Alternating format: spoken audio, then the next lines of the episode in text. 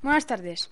El anterior domingo, 8 de noviembre, Jorge Lorenzo ganó la carrera de Valencia y el Mundial de MotoGP, tras una gran carrera de Márquez y una gran remontada de Rossi.